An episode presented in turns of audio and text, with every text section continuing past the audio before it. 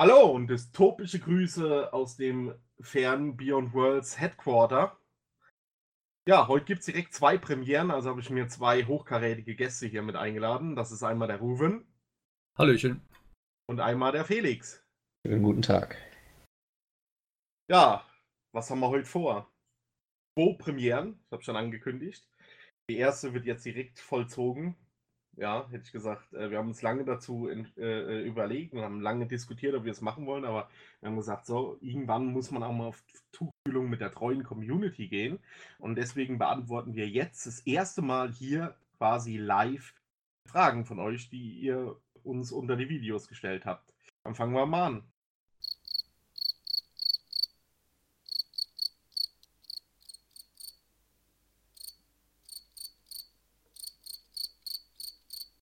Ja, das waren sie dann aber auch schon, ne? Also, Nein, wir haben noch eine äh, postialische Zuschrift, die mich erreicht hat. Postialisch? Und, Bist du ja. sicher, dass das nicht ein Werbeflyer in deinem Brief ähm, ist? Und zwar. Ist das vom Edeka vielleicht? Nein, nein. Broschüre. Äh, äh, John S. Äh, aus dem Norden hat gefragt: Hallo, liebes Beyond Worlds Team. Aufmerksam verfolge ich eure Podcasts und finde sie ganz toll. Mir kommt allerdings der, ich kann das nicht richtig lesen, Moment. Mir kommt allerdings der Felix nicht ansatzweise so lustig rüber als der Manu. Woran liegt das? Ja, lieber John, das liegt natürlich daran. Was Hölle. Ja, nee, wir haben tatsächlich einfach noch keine. Ja, was haben wir sonst so geschafft, Jungs? Äh, wir haben alle Game of Thrones geguckt, glaube ich. Wow. Ja. Immerhin. Ähm, das war's dann auch schon. Mehr brauchen wir dazu auch nicht sagen, glaube ich. Und... Habt ihr mal gesehen, wie viele Videos es mittlerweile hier auf YouTube gibt, äh, wo es um Folgenbesprechungen gibt, geht? Es gibt mittlerweile schon Livestreams darüber. Da wird das dann äh, ja live kommentiert und mit den Leuten, die da im Chat sind, diskutiert. Also ich habe echt gedacht, ich schnall ab. Ja, das hätte, das hätte ich gut und passend gefunden für die älteren Game of Thrones Staffeln, wo noch Sachen passiert sind, die unerwartet waren. Was, also ich bin tatsächlich, nee, wir wollen nicht spoilern, wir lassen das lieber. Lieber kein Inhalt. Am Schluss hört sich das hier wirklich noch irgendjemand an, hat es noch nicht gesehen, wird dann tot, äh, zu Tode betrübt, das wollen wir ja nicht. Ja, nee, wir haben weiter am Spiel gearbeitet. Wir haben ein Spin-off rausgebracht, Felix. Genau, von dir den dritten Teil. Äh, des Licht des Ostens, die Badabas-Reisen quasi. Und wenn ich mich richtig erinnere, planst du auch das fortzusetzen, ne? Ja, gut, ich habe aber auch geplant, krümellose Kekssuppe zu erfinden und damit Millionär zu werden. Hat auch nicht geklappt. Aber ja, ich bin dran. Ansonsten haben wir ja unser tolles Schmankerl, was der Ruven und der Tom äh, vorbereitet haben. Ist, glaube ich, jetzt auch abgedreht und im Kasten, oder? Ja, ich muss noch äh, ein Stückchen vom zweiten Kapitel. Also, wir haben ja die äh, das erste und das zweite Kapitel haben wir ja angefangen zu vertonen. Tom ist mittlerweile schon durch. Bei mir ist jetzt quasi dann die Arbeit an dem Buch, äh, hat sich halt dazwischen geschoben. Das habe ich jetzt zuerst gemacht. Und ich habe jetzt aber, glaube ich, noch, äh, ja, keine Ahnung, so vier Teile a 10 Minuten oder so. Ne, drei Teile a 10 Minuten oder so, die ich noch aufnehmen muss oder so. Habe ich so grob geschätzt. Und dann müsste das zweite Kapitel ähm, auch fertig sein. Und da hast du eine wunderbare Steilvorlage gebracht, ähnlich wie Liverpool mit der Ecke gegen Barcelona. Ja, ähm, ist es soweit. Äh, Felix, Ehre wem Ehre gebührt. Sie Welche? mögen verkünden. Ja, soll ich jetzt das nächste Kapitel verkünden? Ja, äh, ja. Versteht ihr, das, deswegen bringt das hier gar nichts. Das, wie, wie kann man das so, so was schlecht machen? Wie war dein Heiratsantrag? Darf man das erfahren? Ist sie äh, morgens mit dem Ring aufgewacht um den Finger, oder?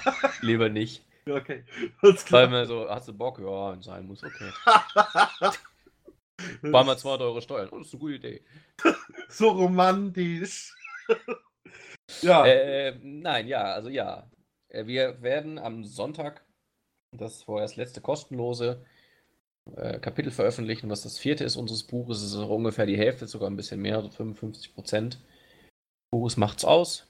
Das wird nochmal äh, spannend, da passiert nochmal einiges. Ähm, das ist jetzt diesen, diese und letzte Woche im Grunde nochmal durch die Feinkorrektur gegangen im Hause Werner. und dann von mir noch äh, eingearbeitet worden. Und genau, und das, dann haben wir das quasi abgeschlossen. Also dann wird es das Buch, ich denke, im Herbst, wenn es gut läuft, irgendwann mal ganz zu geben, äh, ganz zu erwerben geben. Spielt dann natürlich auf einem anderen Planeten mit einer ganz anderen Geschichte, mit anderen ja. Protagonisten. Ich dachte, wir verkaufen danach jede Seite für 1,49 Euro oder so. Wäre nicht schlecht. Das ist eine gute Und nicht bei Apple hier. Als Schmuckurkunde. So, eingeglast. Ja, es ist. Äh, es hat jetzt nicht den gebührenden Respekt erfahren, den es äh, hätte erfahren sollen, aber äh, ich glaube, Kapitel 4 war in vielerlei Hinsicht sowohl schreiberisch, sagt man das? Hier hört ja hoffentlich kein richtiger Autor zu. Literarisch vielleicht? Liter literarisch, ja? ähm, nicht zu verwechseln mit kilometrisch. Äh, es ist schon, glaube ich, ein Meilenstein gewesen. Also ich meine, dass uns beiden gerade in um Kapitel 4 enorm auf den Sack ging. Da hatten wir unseren ersten Arbeitsehestreit, wenn man das so sagen kann. Ähm, danach wurde es dann erstmal viel schlechter, bevor es dann langsam wieder besser wurde. Ja, und ich glaube auch, dass die, die Charaktere halt sehr, sehr, sehr viel durchleben in Kapitel 4, wenn ich mich jetzt recht entsinne. Es hat ja lange gedauert, wie du gesagt hast. Äh, äh da auch nochmal vielen Dank an die beiden, die das Ganze nochmal ermöglicht hatten, indem sie da nochmal drüber gegangen sind und penibel genau nach Fehlerchen gesucht haben. Ihr seid jetzt natürlich dafür verantwortlich, die restlichen Fehler aufzudecken, die natürlich alle gar bewusst äh, rein äh, implementiert wurden, um zu sehen, ob ihr auch wirklich richtig. Ja, Kapitel 4. Die, die Hälfte, Halbzeit. Und danach geht es erst richtig los, dann ist der langweilige Part zu Ende.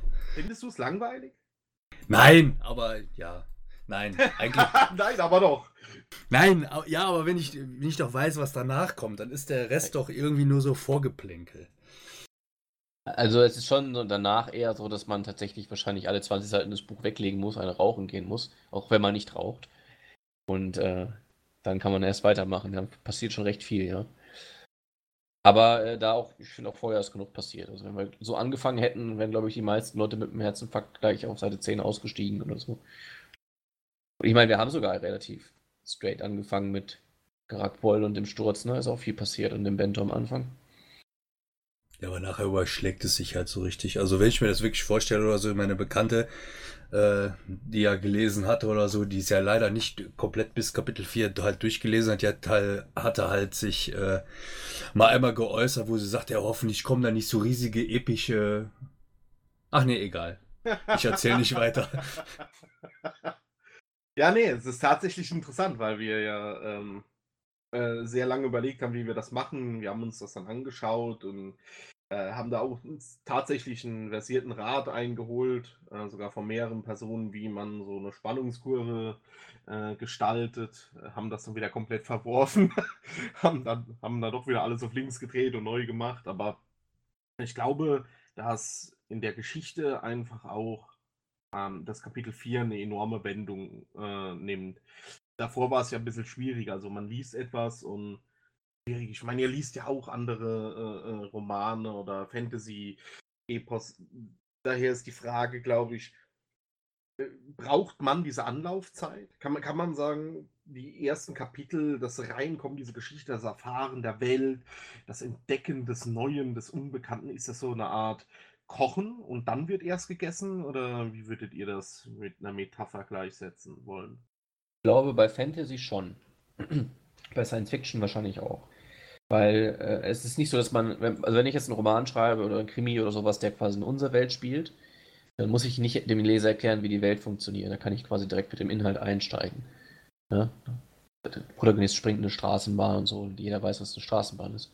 Jetzt aber mein Protagonist auf einem Arak reitet und ich habe nie erklärt, was ein Arak ist oder wie es aussieht oder sowas, kann es gegebenenfalls sein, dass es irgendwie dem Inhalt äh, etwas verkompliziert für den Leser. Deshalb ist es, glaube ich, bei Fantasy schon ganz gut, wenn man sich ein bisschen Zeit nimmt, zumindest die Welt zu erklären. Ich meine, wir machen es sowieso so, dass wir es ja nach und nach aufdecken, dass wir ähm, bei Herr der Ringe zum Beispiel das Auenland ja über 40 Seiten am Anfang erklärt. Mühe machen wir uns ja nicht. Also verteilen diesen Content der Welterklärung schon so ein bisschen und bringen es immer dann mal rein, wenn es gerade notwendig wird oder auch passt. Aber ganz ohne würde ich es, glaube ich, auch nicht machen wollen.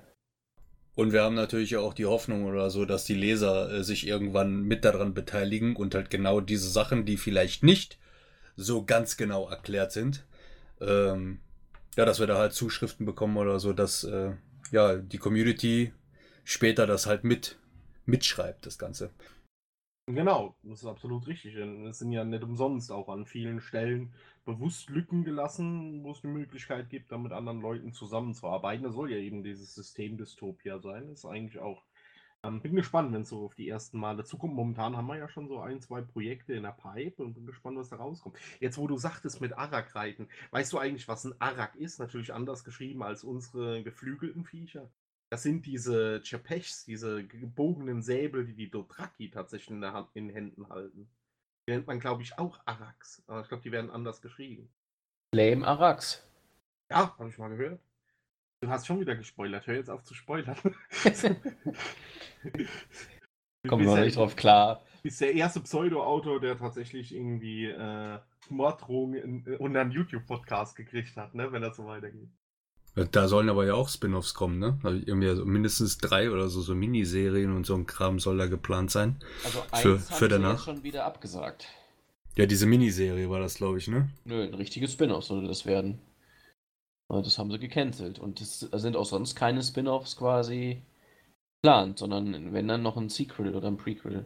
Ja, ich weiß halt nicht, inwieweit es wirklich realistisch ist, wenn du äh, sowas hinbekommst dass das, äh, also eine Fortführung, egal ob das jetzt ein Prequel, ein Sequel oder was auch immer sein soll, wird schwierig, glaube ich, bin ich ganz ehrlich, um da an die alten Erfolge anzuknüpfen. Ich meine, wo, was fällt euch denn spontan ein, welches Franchise oder allgemein welche Serien vielleicht der Ableger besser war? Also mir fällt zum Beispiel bei, wer ist diese Zombie-Serie, The Walking Dead, da gibt es ja auch, glaube ich, dann irgendwie so dieses äh, Fear of the Walking Dead, ja. Genau, das Spin-off Fear the Walking Dead und ich weiß nicht, also ich äh, habe, glaube ich, in beides nur kurz reingeschaut, weil mir ehrlicherweise die Zombies, äh, ich habe es nicht richtig kapiert. Äh, auf einmal ist ein Zombie total schwierig und ganz gefährlich und dann laufen die da halt einfach mit der Hände in der Tasche vor denen weg von der ganzen Meute. Ne? Und wenn man gerade stolpert, dann passiert nichts.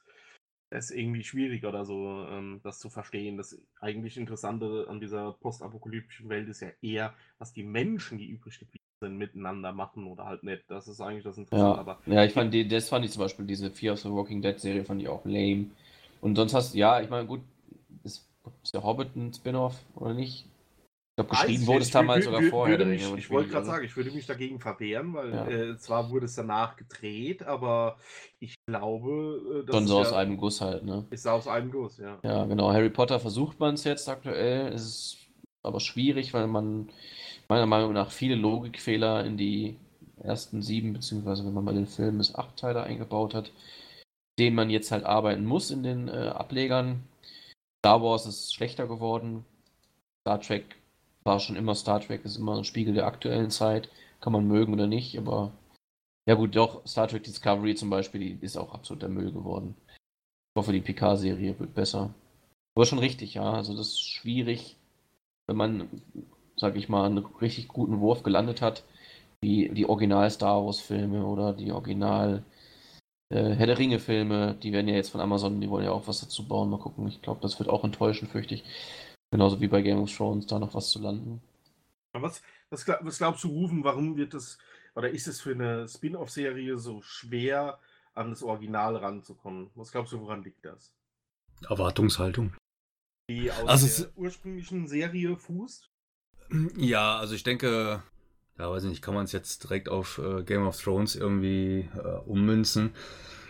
Weiß ich nicht. Also ich denke allgemein oder so, wenn halt irgendwas gut gewesen ist und äh, man davon halt irgendwie gepackt und abgeholt wurde, dann ist es immer schwierig, ähm, ja, da irgendwie wieder dran anzuknüpfen, ne? weil die Leute, die, die erwarten halt oder die sehen das, das Gesamtbild, ne? das, was also vergangen ist.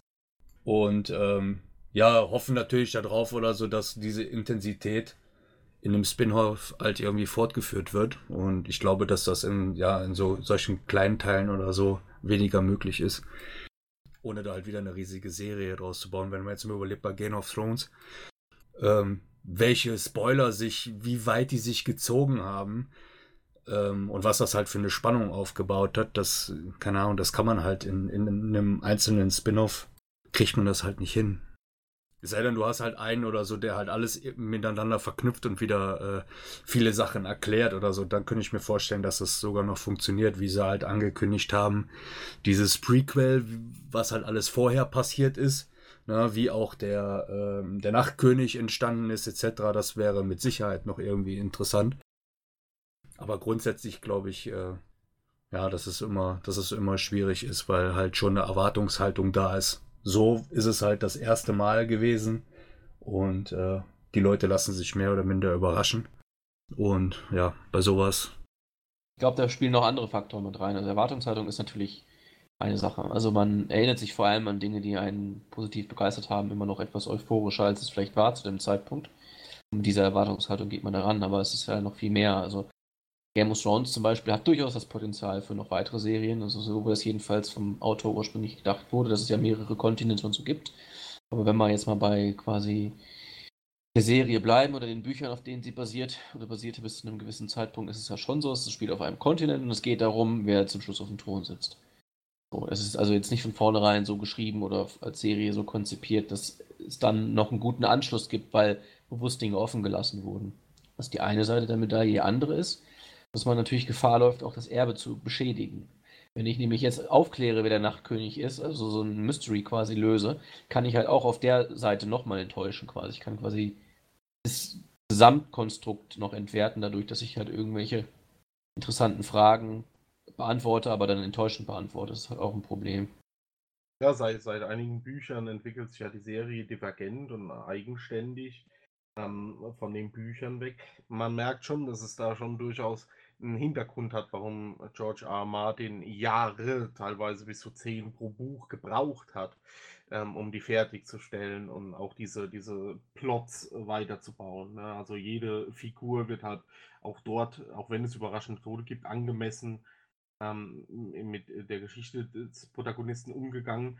Und das hat man jetzt gefühlt seit ungefähr einer Staffel gar nicht mehr so das erste. Dann hat er selbst äh, erst kürzlich ein Interview von sich gegeben, in dem er ja auch gesagt hat, äh, dass ihm das selbst ein bisschen, ja, dass er das selbst schade findet, äh, dass die äh, abschließende Staffel ähm, so kurz ist, weil er selbst das so ein bisschen mit dem weinenden Auge sieht, dass das äh, alles ein bisschen zu schnell werden kann. Ich meine, das eine ist dieser Hype, der mediale, der muss natürlich irgendwo ausgekostet werden. Das andere ist natürlich aber so die Nachhaltigkeit und der das leidet. Ich glaube auch, dass es im Endeffekt zwei verschiedene Punkte sind. Das eine ist Identifikation und das andere ist bei mir Identität. Ich habe diese Charaktere und ich gewöhne mich an die. Ich mag die gerne. Ich weiß noch, ich habe Game of Thrones damals äh, die erste Staffel, äh, ich glaube, sie läuft auch immer noch im Free TV auf äh, RTL 2, aber damals war es halt, dieser Hype zur Staffel 1 gab es ja in dem Sinne gar nicht so. Und ähm, ich habe mir das angeguckt und man sieht, wenn man heute nochmal irgendwie so zurückgeht in die ersten, erste Staffel vor allen Dingen, dann ist schon alles ein bisschen kleiner. Die Serie fing natürlich an. Äh, gute, tolle äh, Schauspieler. War ja auch gut, äh, die Pilotfolge nochmal zu drehen, so ähm, wie es dann im Endeffekt auch äh, gemacht wurde. Und ist es schon alles sehr, sehr gut gewesen. Also ich habe mich da reinversetzt, ich habe die Charaktere kennen und, und, mögen gelernt. Und ob das jetzt Ned Stark war, der dann doch am Schluss äh, äh, entgegen der Absprache seinen Kopf verliert ähm, in King's Landing. Genau, aber man sich mit der Charakterentwicklung der Zeitklasse nicht mehr überlege, was Aya durchgemacht hat, so zum Beispiel über die 5, 6 Staffeln. Und der immer wieder Zeit gewidmet, ne? Ja, klar, aber weil, weil, weil das halt auch Charaktere sind, die, die ihm auch selbst irgendwie so ans Herz ge äh, gewachsen sind. Er hat ja auch schon über den einen oder anderen Serientod halb, äh, oder allgemein den, den Tod, den er ja selbst noch beschrieben hatte, hat er ja schon gesagt, das äh, fand er eigentlich total schade, aber es war halt unausweichlich. Und das ist eigentlich ganz interessant. Also wir selbst haben das ja jetzt gehen wir mal wieder zurück äh, zu, zu den, nach Dystopia, zu Beyond Worlds. Das, was wir hier tun, wir machen ja im Endeffekt auch dasselbe. Ähm, wir schreiben das und wir versetzen uns möglichst in die Charaktere rein. Die verhalten sich sicherlich nicht immer synchron, sondern sicherlich fallen die auch mal aus ihrem Muster, aus ihrer Reihe, aber das hat dann immer auch einen Grund, warum sie das tun und warum sie das jetzt tun. Wir hinterfragen das kritisch und überlegen, ähm, dass wir da auch eine gewisse Charakterentwicklung reingehen. Wir haben ja von Anfang an auch gesagt, wir wollen äh, gar nicht unterscheiden zwischen Gut und Böse, Schwarz und Weiß, Licht und Schatten. Wir haben gesagt, Grau, Mitte, das ist das. Es kann alles, nichts muss. Und ähm, ja, da fällt es einem auch schon äh, schwierig. Ne? Wir haben uns ja auch schon äh, oft hingesetzt und haben gesagt, ah, wollen wir das wirklich so schreiben? Soll jetzt wirklich das mit der Person passieren? Und, ähm, weiß ja, wie findet ihr ähm, mal bei äh, Daimonion gesehen, wie findet ihr die Charakterentwicklung von unserer Ursprungsgruppe? Was würdest du sagen, Rufen, wie entwickelt sich Beispiel Hackett oder was macht Hackett aus? Wie lernt man ihn kennen? Äh, wie lernt man ihn vielleicht bis inklusive Buch 4 kennen? Was, was hat man dann für einen Eindruck von der Person Hackett?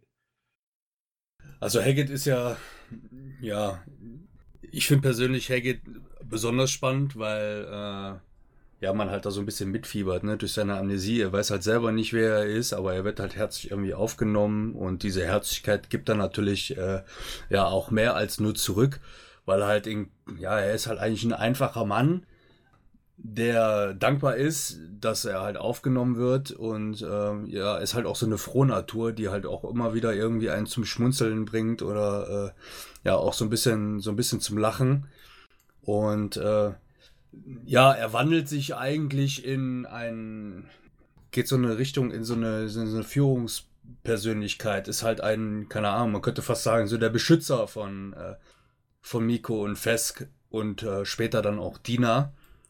Und ähm, wie würdest du das Verhältnis zwischen gerade äh, Miko und Fesk und halt Hackett beschreiben? Ist das freundschaftlich oder brüderlich? Was denkst du? Du sagtest, er fungiert so ein bisschen als Beschützer. Am Anfang auf jeden Fall freundschaftlich, aber ich glaube, es wird am Ende ist es auf jeden Fall äh, schon brüderlich. Ja, ich denke, das kann man so, so stehen lassen. Es ist ganz interessant, aber wir haben ja auch eine Frau in, unserer, in unserem illustren Quartett. Äh, Felix, äh, ich habe dich sehr oft um Rat gefragt, äh, als wir das geschrieben haben, äh, wie du das siehst. Ähm, wie würdest du das Verhältnis von Hecke, der ganz neu in diese Gruppe kommt und davor äh, äh, sie ja gar nicht kennt, und Dina beschreiben? Was, was, würdest du sagen, wie harmonieren die beide oder vielleicht auch nicht miteinander? Oh, das ist äh, tatsächlich eine sehr komplexe Beziehung, auch wenn es erstmal nicht so scheint, finde ich. Ähm, Gut, rufen. Was findest du? ja. Also, äh, sie, sie, sie haben, äh, sie eint so ein bisschen das, dass sie eine schwierige oder eine Vergangenheit haben, mit der sie nicht ganz klarkommen, oder in Hackets Fall, die er nicht ganz kennt. Und sie eint vor allem dieser, dieser militärische Hintergrund ähm, und so eine gewisse Art zu denken und Probleme zu lösen. Jedenfalls ist das der Anspruch, den Dina an sich hat, es so zu tun, wie Hackett es tut. Also das Einzige. Also Hackett ist für Dina schon irgendwie eine Vaterfigur, denke ich. Er ist aber auch äh, durch sein Verhalten als Mensch, der ein bisschen rüpelhafter ist, als sich für Fan geziert und so, immer wieder so ein äh, Hassobjekt ist vielleicht übertrieben, aber es geht so in die Richtung. Also sie sieht ihn immer wieder auch kritisch. Und dann haben sie ja trotzdem, sieht sie aber ihm aber auch nicht nur so eine Vaterfigur, sondern halt auch noch irgendwie einen, ähm, halt einen Mann, äh, der wegen vielerlei Hinsicht ganz spannend ist, auch weil er halt so ein bisschen, bisschen Rätsel aufgibt, würde ich sagen. Also das ist eine interessante, eine interessante Kiste, ohne jetzt zu spoilern halt, kann sich das halt in die eine oder andere Richtung entwickeln. Ja, was ich ganz interessant finde, ist ja Fesk. Bei diesen jungen Fan haben wir ja noch nicht allzu viele Worte verloren und dann geht zwischen Dina, die ja sehr extra äh, extrovertiert auftritt ähm, und, und Hecke, der natürlich laut und krach und auch vulgär ist, ähm, äh, geht sie äh, äh, geht er da so ein bisschen unter. Ähm, was würdet ihr sagen, wie würdet ihr fest beschreiben, wie würdet ihr vor allen Dingen Fesks Entwicklung äh, beschreiben, je weiter sie quasi von Fanquell wegkommen. Rufen, was meinst du, wie äh, ist Fesk am Anfang, wie entwickelt er sich, was denkst du, welche Richtung es gehen wird? Also Fesk ist ja von Anfang an eigentlich eher so ein äh, zurückhaltender, schüchterner, ähm, in sich gekehrter Junge, der äh, ja durch das Erlebte halt ja ein Stück weit mehr verängstigt wird, aber durch durch diese Verängstigung eigentlich auch immer wieder ein Stück aus sich rauskommt, wo man es eigentlich fast gar nicht erwartet. Also er wächst halt auch äh, ständig über sich hinaus und geht halt in, äh, ja, in Situationen voran, ja, wo man es ihm eigentlich gar nicht zutraut. Mhm. Ja, das stimmt. Ähm, ich prognostiziere mal, dass, also wir haben da natürlich, wir haben da noch gar nicht abschließend drüber geredet, über die quasi finale Charakterentwicklung. Wir haben jetzt allein für diese Istraya, äh, für diesen Istraya-Abschnitt ja noch zwei oder drei Bücher vor uns, aber ich prognostiziere mal das Fest wahrscheinlich von den vier Protagonisten sogar die interessanteste Entwicklung hinlegt. Könnte ich mir vorstellen, jedenfalls. Und ja, was Ruben meinte, er ist so hin und her gerissen. Die Neugier treibt ihn raus. Und dann kommt ein Schatten, er ist wieder ängstlich, aber er wächst an seinen Aufgaben und er ist sehr wankelmütig. Aber ich glaube, es wird wahrscheinlich die interessanteste Charakterentwicklung erleben, ja.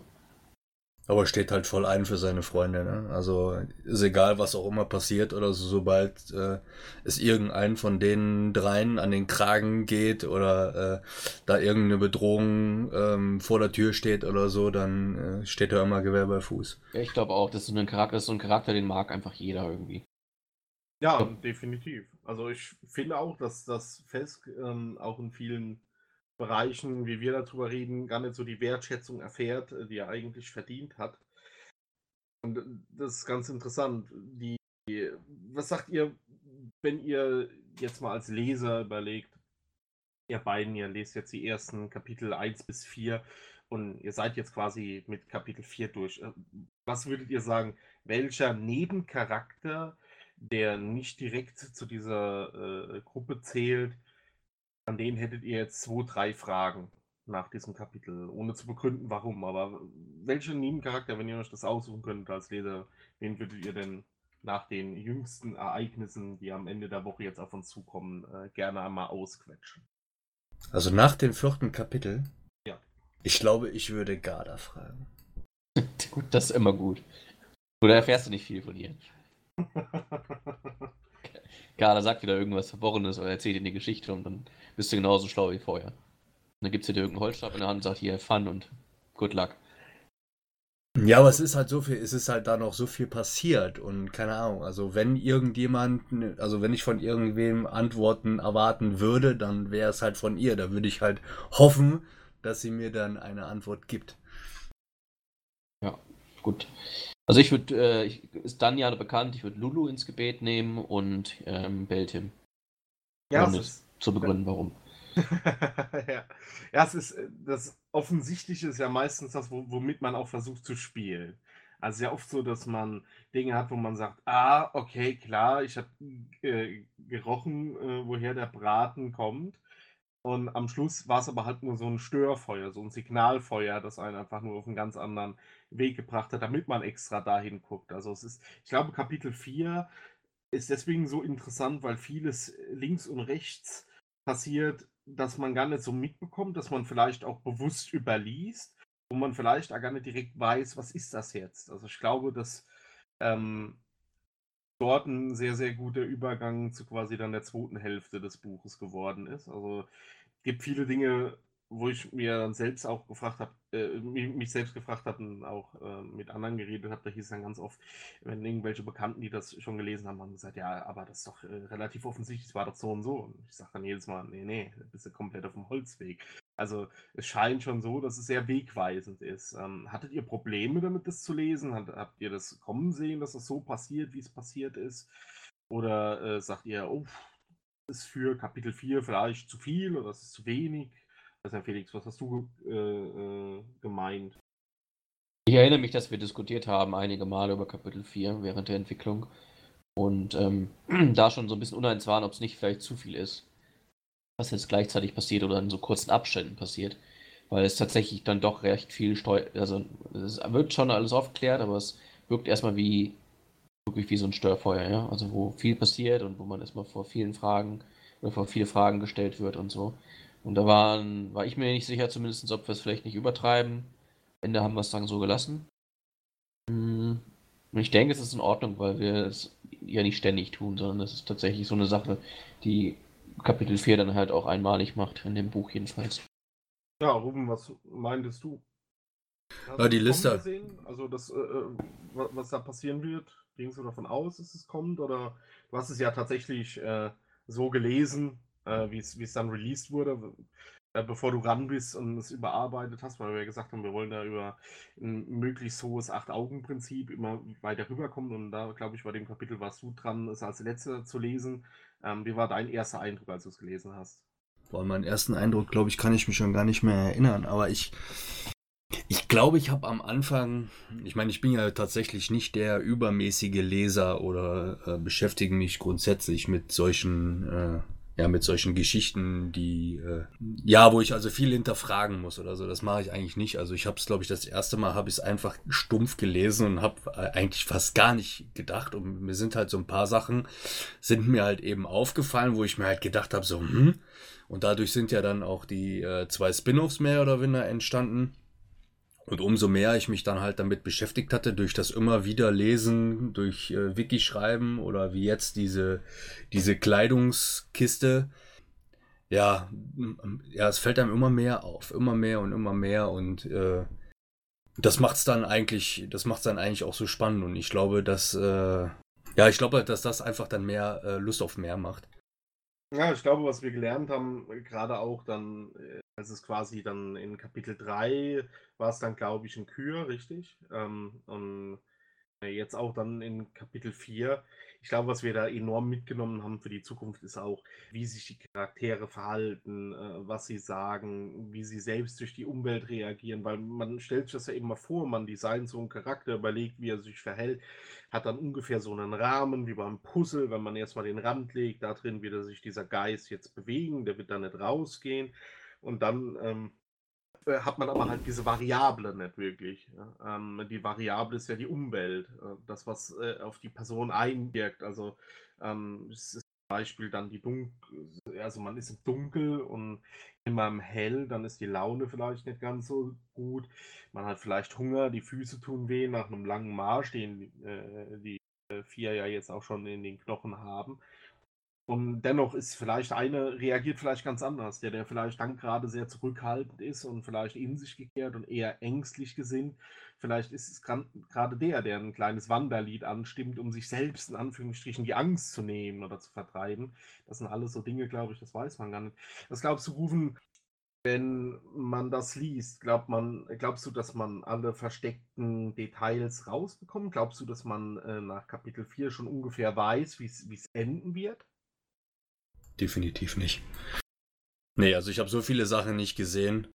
Ich kann mir nicht vorstellen, dass äh, selbst ein geübter Leser diese ganzen klitzekleinen Details und Puzzleteilchen oder so alle halt da rausfischt und äh, an der richtigen Stelle zusammenfügt. Also glaube ich nicht.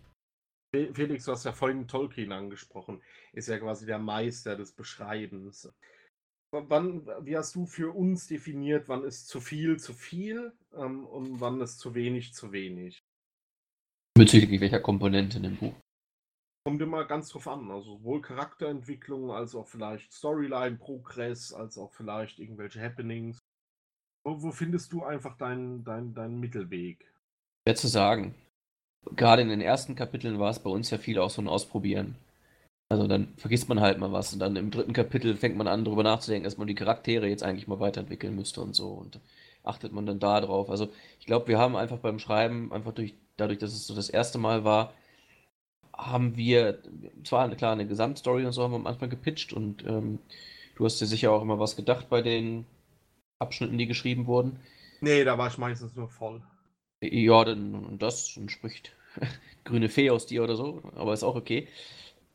Aber es war am Anfang, glaube ich, schon mehr so ein Tasten, wenn man ganz ehrlich sein will. Also es war einfach so ein Ausprobieren. Man musste sehen, man hat es einfach mal gemacht und dann hat man hat es gelesen und dann haben wir darüber diskutiert, was nochmal überarbeitet und so. Und dann ist es dann doch einfach eine Gefühlssache gewesen. Ich habe ganz, glaube ich, ein ganz gutes äh, Lesegefühl, was, da, was das angeht. Und ja, ich weiß nicht, also rational erklären kann man es nicht. Man muss einfach darauf auf, aufpassen, dass es nicht zu viel wird und nicht zu wenig, aber das ist schon unser Empfinden. Ne? Kann durchaus sein, dass es anderen Leuten anders geht, dass die sagen, oh, es geht zu schnell oder es geht zu langsam.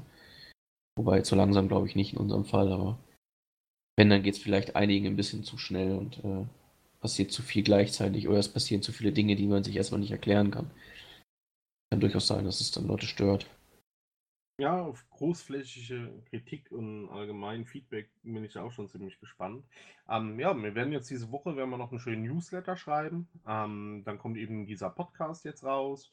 Und äh, dann, glaube ich, äh, für wann hast du es anberaumt? Schön am Wochenende oder wann soll Kapitel 4 released werden? Am Sonntag, ja. Am Sonntag, ja, dann passt das doch. Ja, habt ihr doch irgendwas den äh, Zuhörern mitzuteilen? Irgendeinen einen Wunsch? Wenn sie sich das schon äh, reinziehen, also wenn sie das schon lesen. Ja, wenn sie es, wenn es schon äh, oder wenn sie es lesen, dann viel Spaß und ich hoffe, dass es auch noch äh, viele weitere gibt, die noch mit Kapitel 1 anfangen. Und dass sich vielleicht mal endlich Leute melden und irgendwas dazu fragen oder so. Also das würde mich tatsächlich auch interessieren, äh, also Feedback. Das stimmt. Außer Beleidigungen, die brauchen wir nicht wirklich. Die immer nur an die anderen drei. Also ich bin aus Westfalen, ja. Also bei uns ist es so, keine Kritik ist eigentlich Lob genug, ne? damit hätte ich gesagt, verabschieden wir uns auch. Äh, wünschen noch einen schönen Abend oder ein fröhliches Aufstehen. Und äh, wenn ihr uns auf dem Weg zur Arbeit anhört, dann seid ihr eh nicht mal zu retten. Bis dann. Ciao. Ciao, ciao. Tschüss.